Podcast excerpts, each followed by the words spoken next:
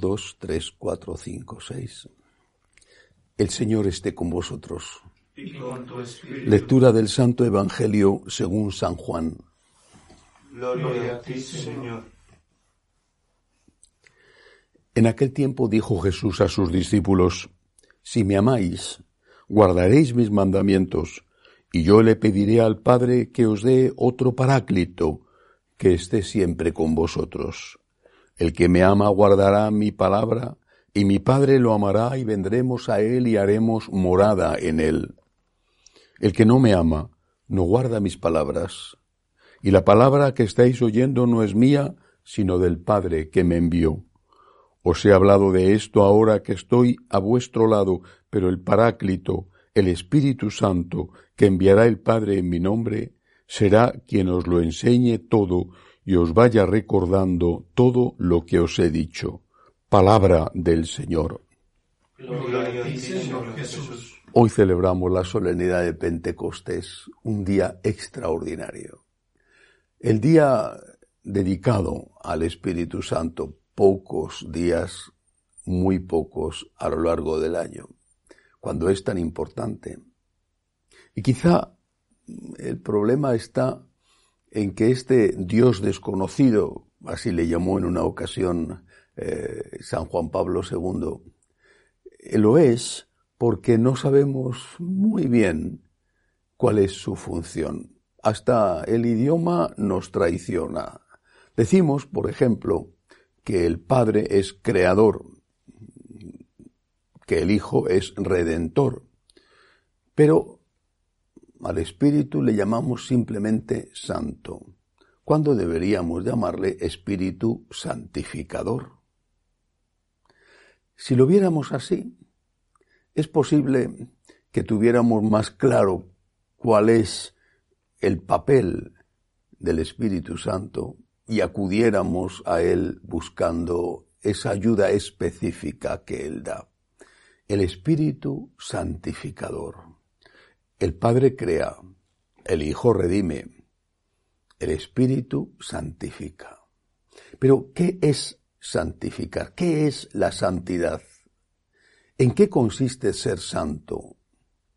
Un santo, los que están canonizados, es un personaje, hombre o mujer, que ha hecho cosas extraordinarias, que ha vivido el cristianismo de una forma heroica y que se ha especializado cada uno en cosas distintas. Hay santos que han dedicado su vida heroicamente a la caridad, y todos sabemos y tenemos presentes nombres tan importantes en la historia de la Iglesia.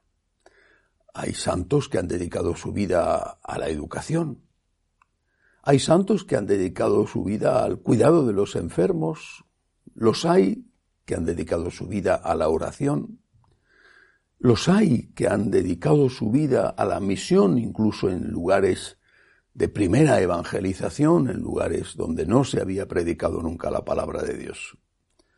Cuando uno mira los santos, es como si contemplara un jardín lleno de hermosas flores, pero todas distintas, todas bellas, todas son flores, pero todas son diferentes. Y sin embargo, cuando miras con más atención ese jardín, te das cuenta de que tienen una raíz común, de que tienen algo en la base que es lo que les hace ser tan hermosas o dar tan bellos frutos. Eso que está en la base es el amor. La santidad es el amor. El amor a unos les lleva a meterse en lugares inexplorados, para llevar allí el mensaje del Evangelio. A otros les lleva a arrodillarse delante de los pobres para curar sus llagas.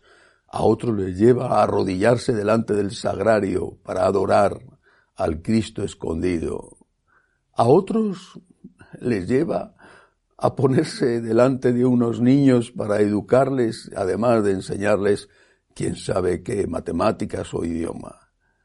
A otros, en cambio, les lleva a estar en una cátedra o, si son laicos a cuidar de su familia, a ser testigos del amor de Dios en su trabajo.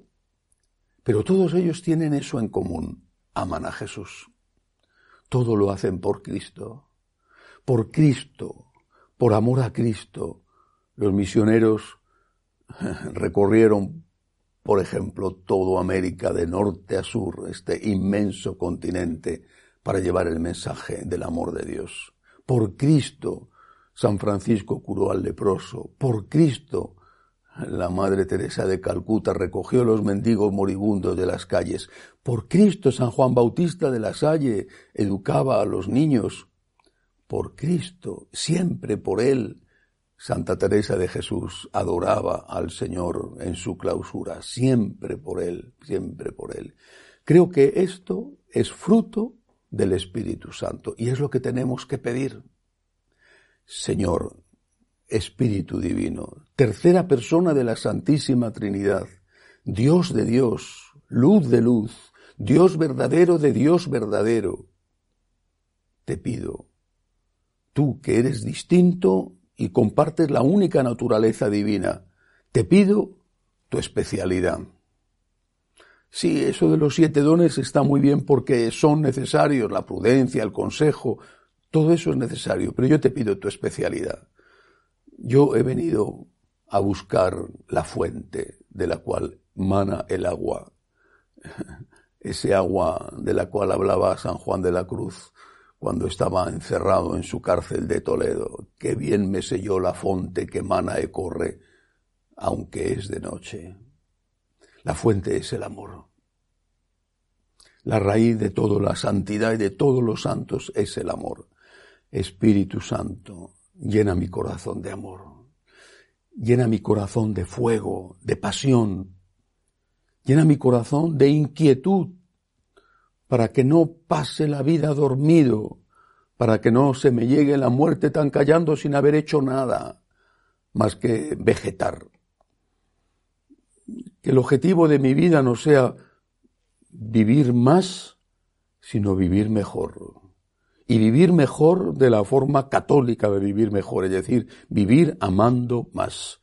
Espíritu Santificador, llena mi corazón del fuego del amor a Dios, del fuego del amor a ti, del fuego del amor al Padre y al Hijo, y por amor a ti, al Padre, al Hijo, al único Dios, que llena mi corazón del amor al prójimo. Porque al final en eso consiste todo, ahí reside la santidad, en que haya en nuestro corazón ese fuego, ese deseo de amar a Dios, de amarle, de hacerle amar, de agradecerle por todo lo que nos ha dado. Si no somos capaces de tener esa pasión, ese entusiasmo por el Señor, es que todavía estamos empezando en el camino de la santidad, pero podemos pedirle el don. Llena mi corazón del fuego de tu amor sacude la tibieza que hay en mí, quémala con tu amor infinito para que mi corazón sea una llama encendida, una llama que pueda ayudar a otras llamas, como se contagia el fuego, para que también esas otras tibias, mortecinas o ya apagadas, se enciendan y brillen espléndidamente en medio de la noche. Espíritu Santificador, ayúdame a ser santo. Espíritu Santificador, también defiéndeme y consuélame de todas las cosas en que necesito ser defendido y consolado, pero sobre todo ayúdame a ser santo, ayúdame a amar a Dios como Dios se merece ser amado. Que así sea.